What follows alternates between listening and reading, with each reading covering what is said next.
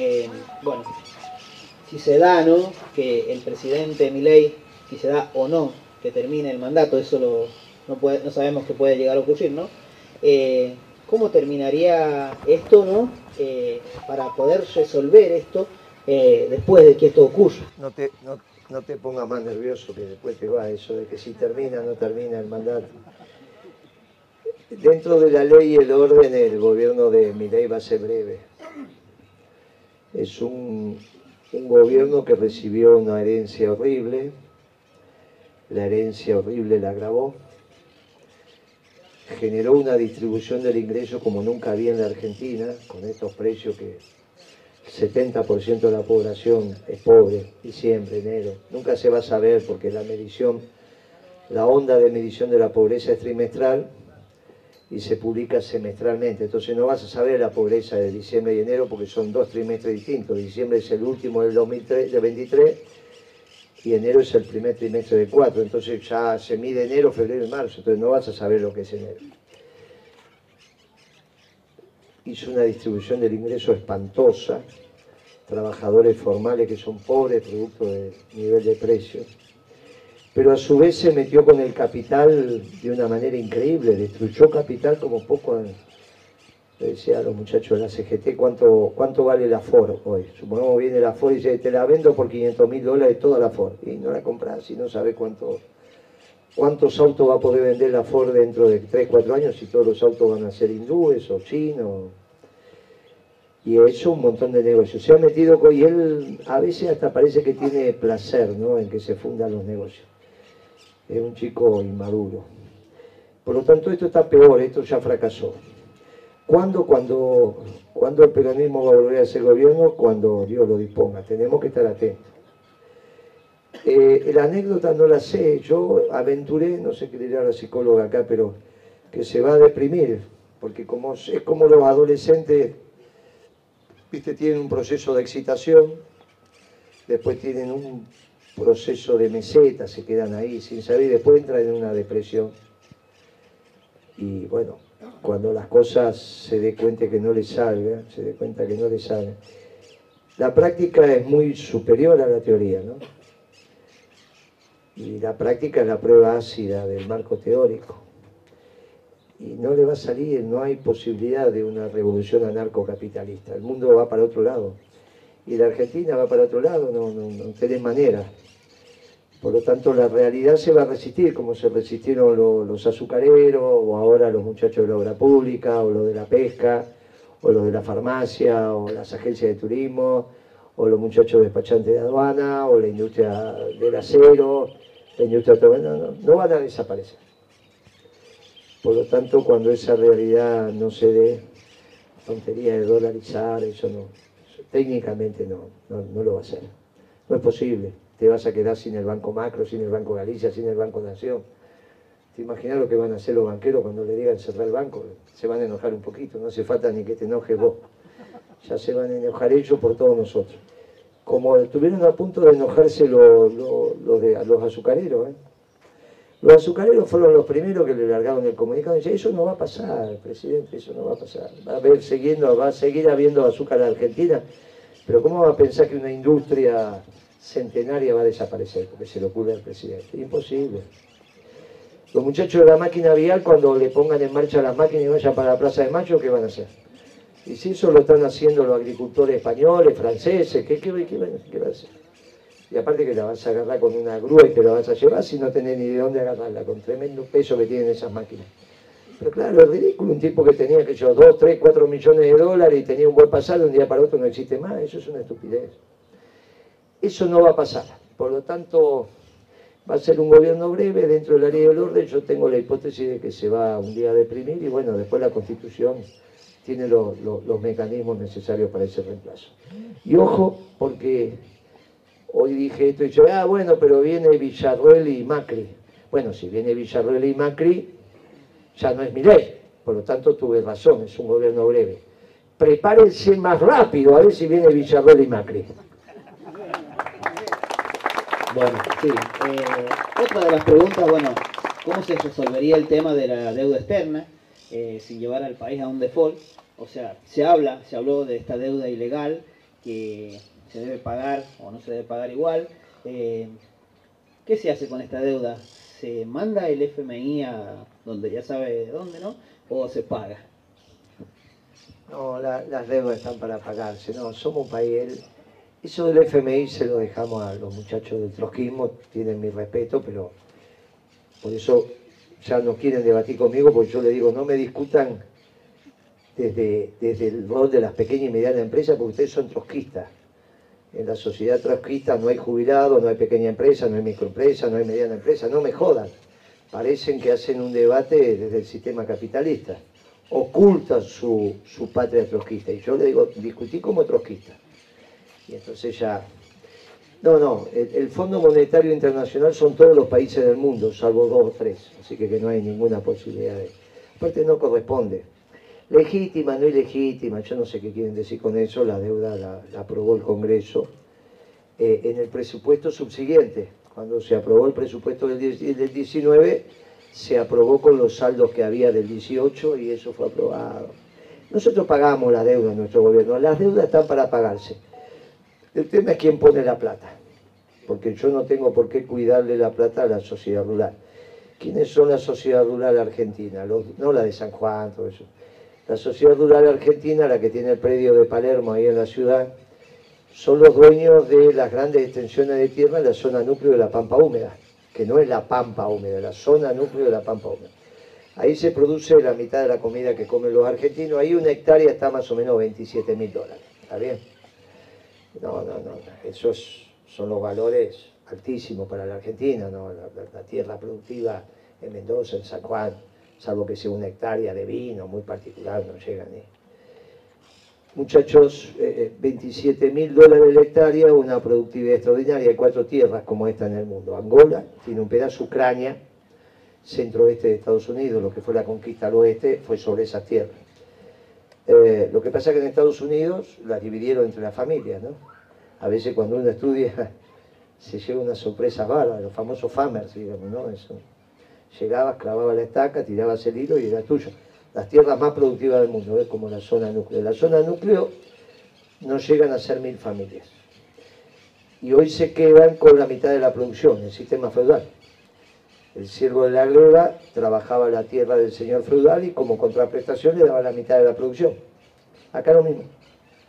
El alquiler es la mitad de la producción. Bueno, hay que hacer una ley de arrendamiento, como siempre tuvo la Argentina, bajar el costo de producción del productor, con eso podés poner las retenciones donde tenés que poner, en eso hay 7 mil, 8 mil millones de dólares anuales plus que podés recuperar. No solo bajás el precio de la comida, sino que tenés el excedente para honrar los compromisos de la deuda. Y con eso después le toca a la sociedad rural pagar la deuda en el próximo gobierno peronista no se paga con el subconsumo, el infraconsumo de los jubilados ni de los trabajadores.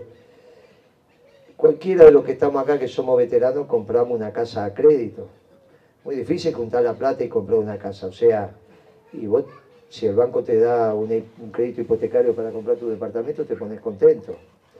El problema es que muchos de estos créditos fueron tomados para cambiar pesos por dólares y tenemos el pueblo argentino, algunos más, otros menos, pero está lleno de dólares, por eso estamos llenos de pobres. Eso demuestra que la plata no es la riqueza, la riqueza es el trabajo.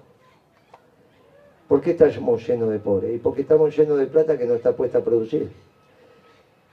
¿Esa plata tiene que volver a la Argentina? No, tienen que volver las máquinas. O sea, esa plata tiene que servir para hacer una usina, por ejemplo, acá hay que podamos exportar cobre y no concentrado de cobre, para hacer otra, otra destilería y que tengamos autoabastecimiento de, de gasoil, que hagamos centrales nucleares, que hagamos todo lo que tengamos que hacer para que tengamos energía abundante y barata, respetando la ecología, obviamente, respetando todo, vaya a salir una compañera, respetando todo, la casa común, como dice por su santidad, pero entendiendo que hay que poner los recursos a favor del trabajo del pueblo. Bueno, este es el modelo de desarrollo. La deuda hoy le toca a la sociedad rural pagarla.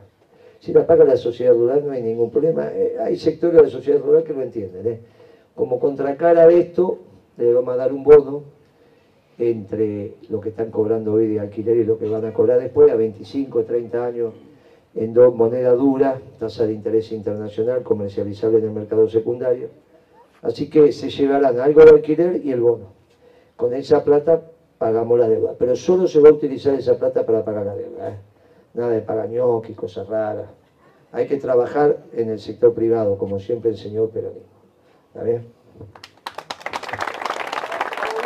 Bueno, eh, se hizo pública eh, la carta de Cristina. ¿Qué opinas sobre esto? Me quedaría una nada más. Pero, pero cada pregunta tuya es brava, ¿eh?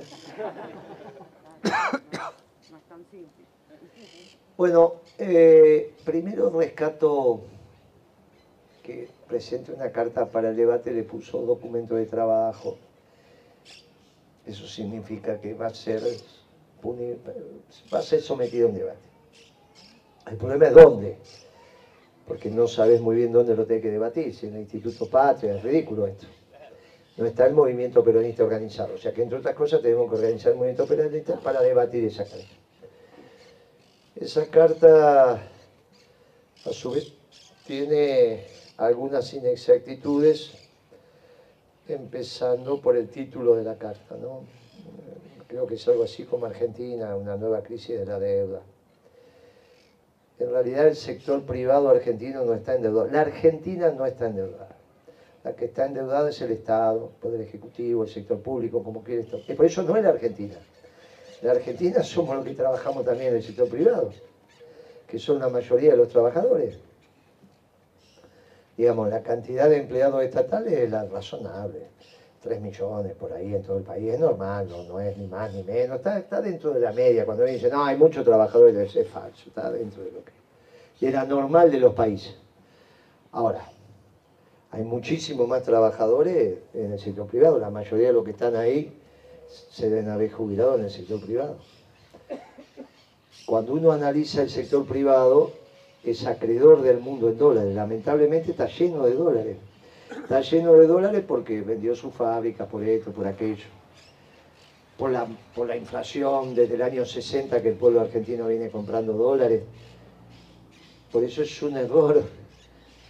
Estamos llenos de dólares. Todo el problema de haber tenido dólares, ya lo pasamos, ahora estamos llenos de dólares. Más de 400 mil millones de dólares tenemos entre físico, o sea, líquido, en, dólares, billetes, y en activos, o sea, acciones, bienes en el exterior.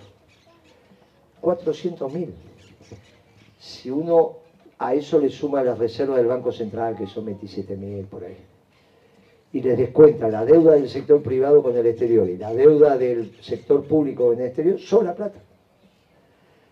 La Argentina no está endeudada, lo que tiene que decir que el Poder Ejecutivo está endeudado no la Argentina. Entonces ahí empieza toda una argumentación de que unos vivos vaciaron el Estado y bli, blu, bla, blu, bla. Y esto nosotros, en nuestro gobierno, era una discusión saldada. ¿Por qué? Porque el presidente Kirchner sacó del país 645 millones de dólares. Se tienen que acordar que los fondos de Santa Cruz fueron afuera. Y nadie le decía nada a Kirchner. Al contrario, le decíamos, bueno, te salvaste de la devaluación. Ahora parecería ser que Kirchner es un traidor a la patria. Está desordenado, muchacho, la cabeza es la cabeza de Heller, no es la cabeza del peronismo. Con mucho respeto, no es la cabeza del peronismo, muchacho, eso no es. Es la cabeza de la socialdemocracia. Kirchner compraba dos millones de dólares por mes y nadie le decía nada. Víctor Hugo le dijo, y él le dijo, viejo, tengo la plata en blanco, hago lo que quiero. Miren, eh, ¿qué hacíamos nosotros para hacer un gobierno exitoso? Nos jodíamos con el dólar. Durante 10 años de nuestro gobierno no se jodió con el dólar. Nadie, tenés peso, tenés peso, tenés dólares, tenés dólares. No vengas a hinchar con esa historia. Y no jodíamos a la clase media. Porque la clase media es la que hace que gane uno, gane el otro. Con los trabajadores solo no nos alcanza. Nosotros ganamos bien cuando nos acompaña la clase media. Y perdemos bien también cuando se da vuelta. Se nos dio vuelta. porque en algún momento devaluamos y devaluamos nuestro gobierno innecesario y irresponsablemente. No había que joder con el dólar, no había que joder con la clase media. ¿Qué va a hacer el gobierno peronista y el plan económico peronista y el plan de gobierno? No joder con el dólar y no joder con la clase media. Un día Cristina me dice, me dicen que están entrando muchos cosméticos. ¿Viste cuando yo decía esto entra, esto no entra? Sí, le digo, los cosméticos están entrando. ¿Y por qué si tenemos, mire lo que estamos gastando de dólares? No sé, Chegarayo, alguien me había dicho lo que gastábamos de dólares en cosméticos. Y gastábamos algunos millones al año, tampoco es que gastábamos una cifra, pero a veces 5 millones te parece un montón, qué sé yo, no me acuerdo, pero póngale 50 millones de dólares al año en cosméticos para, para todos los cosméticos que se utilizan en la Argentina. Y me dice, ¿qué? No podemos ahorrar eso. Y le dije, usted se mira al espejo. Y entonces me dijo, está bien, cambiemos de tema. Si yo, cerraba los cosméticos como se maquillaban, eso es joder a la clase media. ¿Se imaginan las mujeres sin cosméticos? Nos matan en tres minutos. Y eso parece, no, es una estupidez. No, no es una estupidez, es joder a la clase media. Entonces, la inteligencia es no joder a la clase media.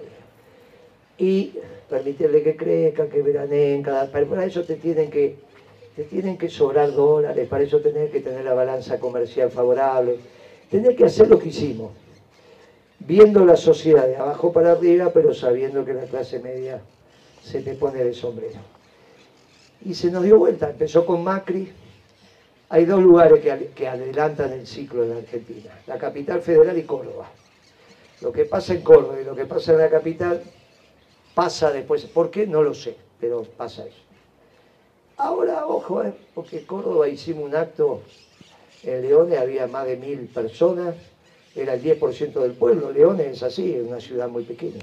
Un buen intendente, pero el 10% del pueblo estuvo cantando la marcha Córdoba. Eh. Ojo lo que está pasando, porque el peronismo está brotando. Coincide también con que la clase media le empieza a pasar muy mal, ¿no? Que la prepara. Que... O sea, se están dando las condiciones, muchachos para que venga un buen gobierno peronista. Lo de Cristina, valoro que se inicie el debate, hay que ver dónde, hay que organizar el peronismo, hay que explicar correctamente la economía, tiene todos unos antecedentes históricos que me suena más flaxo, no hay una sola mención a Perón, a Eva, a la doctrina, a la década ganada no hay, no hay menciones, en la década ganada no hablábamos de la política bimonetaria, y yo hice un libro que se llamó En defensa del modelo porque sabía que esto iba a pasar. Y con esto vamos terminando y la, última pregunta la dejamos para la próxima vuelta. Un día me fui a ver con Álvarez Agis, que era el segundo de Kisilov, un economista, era el segundo de Kisilov. En ese momento Kisilov era secretario, yo era secretario, este chico era subsecretario. Después cuando Kisilov pasa a ministro, yo me voy del gobierno, ya había quedado que me iba del gobierno, y ese chico pasa a ser secretario de política económica. Y entonces el pibe me mira, yo había ido a economía por un tema de energía, al edificio, y él quería conversar unos temas conmigo, le digo, no, yo pibe te paso a ver, porque tengo que ir para el edificio, no tengo ningún problema, entre compañeros, que si la jerarquía, eso, no tengo ningún problema. Yo trabajaba tanto que los ministros me venían a ver, si no, no tenía tiempo, pero en ese momento yo iba para allá y no era un problema de jerarquía, era un problema de tiempo, yo nunca hice eso. Pero me acuerdo que entré a la oficina de Álvarez Agis, él se ve que había pensado la reunión, lo que tenía que hablar conmigo, y me dice, mire Moreno, mira Moreno, este, yo te quiero aclarar algo para que nuestra relación sea transparente. Yo dije, la puta, cada vez que alguien me dijo la relación sea transparente era para quilombo. Siempre, viste, cuando te encaren y te dice para que la relación sea transparente, uh, ya empezaba con quilombo. Y me dice, mira, yo no soy peronista yo digo, bueno, está bien, pibe, está lleno de gobierno, está lleno de tipos que no son peronistas en este gobierno, no sé por qué, últimamente somos muy, muy generosos. Así que ese no es un problema. Te quiero aclarar que tampoco soy kirchnerista. Oh. ¿Y qué sos? Soy cristinista. Oh, ya, es demasiado para mí. Me levanté y me fui. Digo, no, mira, pibe, no entiendo no te entiendo, ya no entiendo cuando dicen kirchnerista, menos voy a entender cristinista, ya empezamos mal, déjame para otro día que estoy apurado y no tengo. Pero yo tenía la sensación que esto del cristianismo venía a reemplazar la década ganada. Y no se habla de la década ganada. Porque no se habla de lo que hubo que hacer bien para que la Argentina anduviera bien. En esa carta no hay mucho de la década ganada.